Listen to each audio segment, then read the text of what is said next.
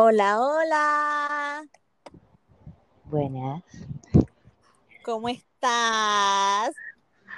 Bien, bien. Gracias por la invitación. ¿eh? Bueno, esto es How to Adult y el tema de hoy es un sex ed. Y pienso que yo voy a aprender mucho en este tema eh, porque es como algo más de, de tabú en la sociedad, me atrevería a decir. ¿Tú qué opinas, Candy? Eh, Andrea. ah, em, yo diría que esto es, que es- siempre lo pinto así. El sexo es lo que más se vende y es lo que más miedo da en hablar, pues. Es súper tabú. Pero, o sea, yo todavía no entiendo el miedo en hablar. Yo me acuerdo que en la escuela, o sea, yo siempre hago referencia a la escuela, en la escuela eh, cuando eh, hablaba de sexo o hablaba de que, ay, este noviecito con, con tal niña, empezaba como el jijiji, como las risas y no sé qué. Y, o sea, todavía sigue siendo un tabú cuando ya la gran mayoría, nosotros estamos en los 25, 26, hay gente que ya es padre y madre de familia y todavía existe, como ese tema, esa burla. Yo, o sea, todavía no, no llego a comprender, no sé si tú me puedes ampliar más este tema. Yo pienso que es más de moral eh, en la sociedad en que vivimos, pues. Es muy difícil dizque, expresarte o decir que "Hey, a mí me gusta, no sé, tener un rol en mi relación o cosas como esas, cuando la gente te mira y que, man, ¿qué te pasa? ¿Por qué hablas así? Es algo como bastante, no sé cómo decirlo, es, es algo totalmente moral, pues. O sea, es algo que nos inculcaron, algo que en verdad tenemos que irnos como a la historia eh, y todo empezó desde que se impuso la religión católica y un supuesto matrimonio, por decirlo así, entre solo dos personas. Si nos vamos un poco más atrás, eh, los egipcios que tenían relaciones abiertas, eh, los ¿En japoneses, serio? sí, eh, los japoneses tenían unas, o sea, tienen un libro de como si fuera el Kama Sutra literal, eh, donde cuentan su historia eh, mediante el sexo. Es diversidad y todavía lo tienen disque para que la gente lo vea, pues además la cultura japonesa, aunque, aunque no lo creas, ahorita mismo es una de las que sufren más eso de, del tabú, porque como ellas no tienden a dar afecto, eh, buscan la manera de, recibirlo y no se habla, pues es, es todo, es todo este, este miedo, este, este encierro de, de, si puedo decirlo, si lo digo en alto es muy malo, si lo digo en bajo también es malo. Entonces creo que es, hay que aprender a desaprender lo que nos han inculcado hasta ahorita sobre algo. Uh, eso me gustó, aprender a desaprender. Es que es algo Pero, o sea, natural. exacto, sí. yo me acuerdo que mi mamá siempre me decía, que tú no puedes tener novio hasta que tú te hayas graduado de la universidad. Y si tú llegas a tener un chichón novelero o llegas a tener un novio antes de no sé qué, o llegas o no llegas a ser virgen antes del matrimonio, te me vas de la casa. Y yo dije, o sea, eso era cuando tenía 10, 8 años. Y yo dije, está bien, porque en ese tiempo yo todavía jugaba con Barbies y mi mente estaba lejos de eso. Uh -huh. Pero eh, tú te quedas como que, ¿por qué nuestros padres nos dicen esto de que hey, cuídense, pero no nos dan como las herramientas o no nos dan como el mismo, la misma ciencia? O sea, a un padre le da terror hablar de sexo con sus hijos y al final del día se están quejando de que o oh, salió embarazada o, eh, tiene tal enfermedad. Por, pues claro, porque no nuestros propios padres no se alejan de ese tabú. O sea, no nos explican las cosas como son en realidad. Es que pienso que la educación, bueno, e educación sexual en este país y en muchos países de América no existe. Eh, aunque en algunos ya está aprobada. Pero pienso que es porque se centran en crearle miedo a la persona de lo que va a pasar.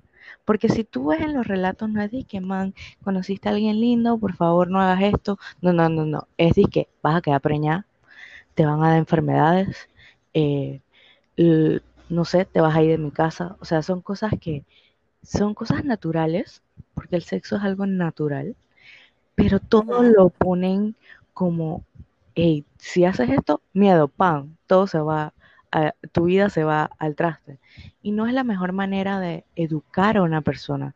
O sea, tú debes de sentarte con tu hijo y decirle las cosas como son, porque a mis papás siempre me hablaron a rajatabla y, y cómo eran las cosas. Y nunca me prohibieron más de cuatro cosas, o sea, siempre me dejaron a un libre Que te albedrío. experimentaras. Exacto, pero obviamente si me decían, mira, ¿sabes qué? Fíjate en tu entorno o fíjate qué es lo que está pasando. O sea, yo tenía amigas, yo la verdad, esto de tener noviecito y eso, esto para mí fue que después de los 18. O sea, yo tenía algo, un concepto de mí de que yo estaba en la escuela y yo necesitaba estudiar, necesitaba salir adelante, bla, bla, bla, bla. Y yo siempre pasé eh, a segundo plano mis relaciones personales. Yo pude tener de que ah, un mueve, de que ahí sí, qué lindo, todo en conversaciones y todo, pero yo nunca salí con alguien antes de los 18. Creo que era más por, perdón, por miedo, ¿sabes? Por ese miedo de que, ¿y si, y si meto la pata? Y si me pasa, porque yo tuve amigas que quedaron embarazadas en, en, en la escuela, o sea, conocidas pues. Y si, y si me pasa lo mismo, y si, o sea, y tú veías esto de, yo lo veía desde este punto de vista, si me pasa lo mismo, Fred, mi vida se acabó. O sea, yo tengo mira, responsabilidades. Eh, o sea, yo lo veía por ese punto de vista, pues dije, no, man, si tengo, ponte, si, si quedo embarazada, tengo responsabilidades que voy a tener que dejar en el momento como mi futuro en la universidad, porque voy a tener que trabajar para ese niño, ¿no? Eh, tengo responsabilidades en mi casa porque hay que darle de comer y todo lo demás. Mis viajes iban a ser totalmente cancelados. Es decir, que, ah, si quieres, no, no puedes. Tienes una responsabilidad mayor.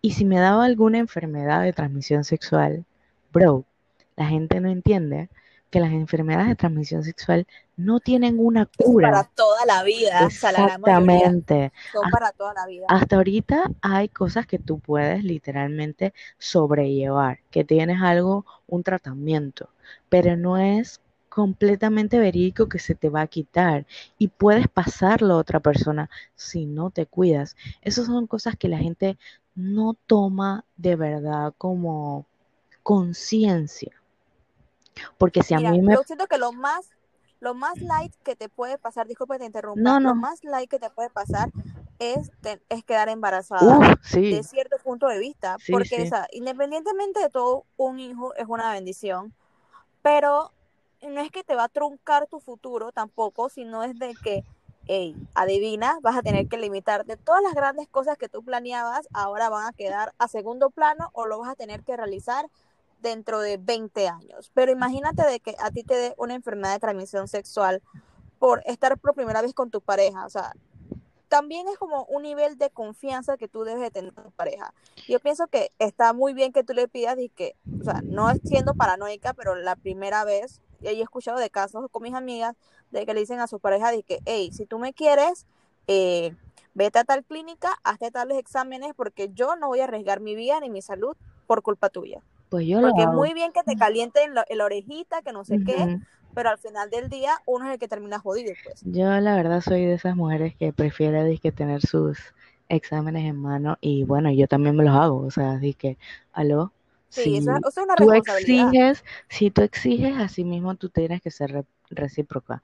Y yo pienso que la gente no entiende que esto de tener relaciones sexuales se basa mucho en la confianza y la comunicación que tú tienes con la otra persona.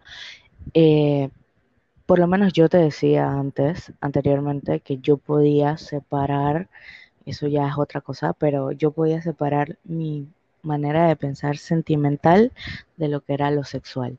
Pero obviamente ambas cosas están ligadas en confianza, respeto y una comunicación. Porque si tú no comunicas lo que tú quieres, si tú no tienes el respeto hacia la otra persona y no sabes cómo se desarrolla su entorno de hablando sexualmente desde su historial, por decirlo así, a mí no me importa tu pasado, pero hey, sabes que te protegiste, estás, estás limpio. O sea, Exacto. son cosas que uno tiene que velar por sí mismo, no por, ay, él me dijo que estaba todo bien o ella me dijo que estaba todo bien y a la hora de la hora cuando pasa, porque ahora es mágico de que no me quiero poner protección porque se siente mejor, ajá, brother, se siente Sí, mejor, pero, ajá. pero, ¿qué pasó con mi salud? ¿Qué pasa con mi salud? Eh, ¿qué pasa si en verdad esa persona no es, es una persona as, as, asíntoma, creo que se llama, de que él no presenta eso, pero lo pasa, es portador. Sí, una persona asintomática. Eso suele suceder bastante y lo que a mí me preocupa, no tanto de mi generación, porque siento que ya, eh, ya tenemos bastante conocimiento, me preocupa la generación que viene, los, los niños que están 16, 15, 17, de que, hey, ¿por qué no aprueban en Panamá una salud sexual, una salud mental? Eh, tantos temas que son de importancia en estos momentos, 2020, y nos quieren dejar como encerrados en esa cajita de que el mundo es perfecto y cuando, no, cuando la gente sale de la, de la escuela, no sé si a ti te pasó, y entra al mundo de la universidad, Uf, entra al mundo de, de adultos, hey, ese es un shock bien grande, a, a mí, grande que yo la pasé mal. a mí, a mí me pasó, pero no fue un shock así como Ay, sí. O sea, yo literalmente llegó un día temprano en la mañana, a las 6 de la mañana, me senté en una mesa de esas de la universidad con un par de conocidos de los que ya había conocido en verano y solo escuchaba temas de sexual explícitos y yo acá dije, wow, wow. O sea, yo, Hágame un PowerPoint ajá, de un precio porque yo quiero aprender. li- literalmente yo sabía la, la, la teoría, ¿no? Uno sabe la teoría. Es de que tú escuchas vaina y tú dices, "Mm, interesante, mira qué bien. Pero a la hora de la hora, cuando tú llegas con otra persona, es de que, ok, ¿qué voy a hacer? ¿Qué estoy haciendo? O sea, y hay mucha gente que no se pregunta, ¿estoy preparada para esto? ¿Me siento mentalmente eh, confiada Listo, o confiada de, de lo que voy a hacer. Y no es porque mi noviecito me pidió una prueba de amor o mi noviecita dijo que este era el ¡Ah! momento. Yo odio esa frase. Es, es, es- es un cringe, pero es la realidad. Y si hablamos de la generación de, de ahorita, que es la que yo veo, es como la generación de mi hermano, estos niños de ahora no le tienen miedo a nada. Yo le tenía miedo a mis papás, brother. Eso es una cosa que yo sigo diciendo hasta ahorita y es lo que más le critico a la generación después de nosotros.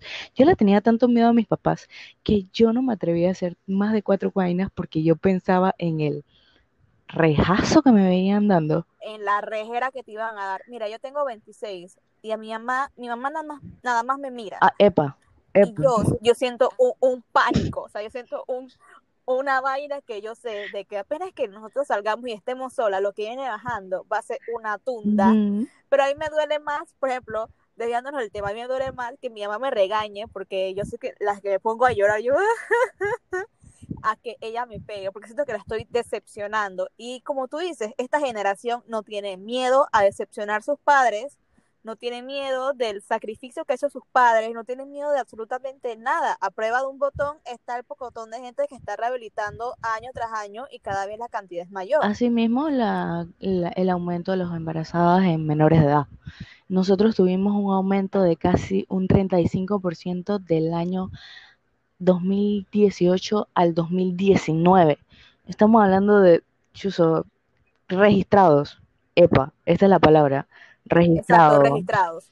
Eh, y ya antes lo veías como chuzo, tenías que una nocturna, qué pena. O sea, ahora de que, bro, las ya les están yendo a la escuela normal.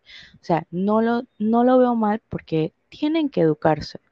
Pero sabes qué, Ujú. dale educación sexual. Es porque es esto, la generación de ahora tiene padres muy jóvenes, ¿ya? Que los crían sus abuelos, la mayoría del tiempo. Y los abuelos son jóvenes también. Entonces, ¿qué va pasando? Creas el miedo, el tabú, el mira a tu alrededor. Esta tiene cinco hijos, esta tiene cuatro hijos, el papá es un X, o si, si no, ni siquiera dice que aparece. Siquiera lo conocen o lo reconocen. O sea, nadie tiene necesidad de eso en su Y vida. los niños Y literalmente se van criando con esa, esa mentalidad. Y si tú no los educas, para ellos va a ser algo normal lo que ve en su entorno o lo que en algún momento se crió. Y por eso el sexo para ellos a los 10 años puede ser normal. Eso es lo que la gente no entiende. La normalidad tuya y mía no es lo mismo. O sea, exacto. dependiendo del entorno. Mira, es como tú dices, a mí me causa mucha tristeza, ya finalizando el tema, eh, me causa mucha tristeza porque eh, uno de mis amigos trabaja en un hospital, Hospital Santo Tomás, y él me dice que, hey Nadia, tú eres la cantidad de niñas, de niñas Exacto. de 13, 12 años con VIH. ¿Eso es justo? Eso es triste. Es muy triste. Y, y ojalá que, que aprueben lo que es eh, la educación sexual porque se necesita.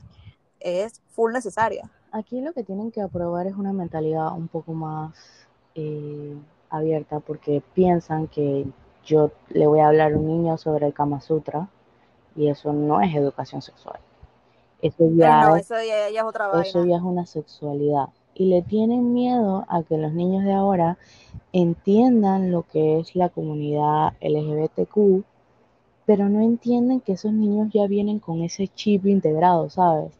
Eso ya es una, algo normal para ellos, no es algo que la generación de mi papá entienda, pero los niños de ahora sí. Tú le dices a un niño, dices que, ah, mira, estos dos hombres besándose, y para que tú les describas, eso es amor.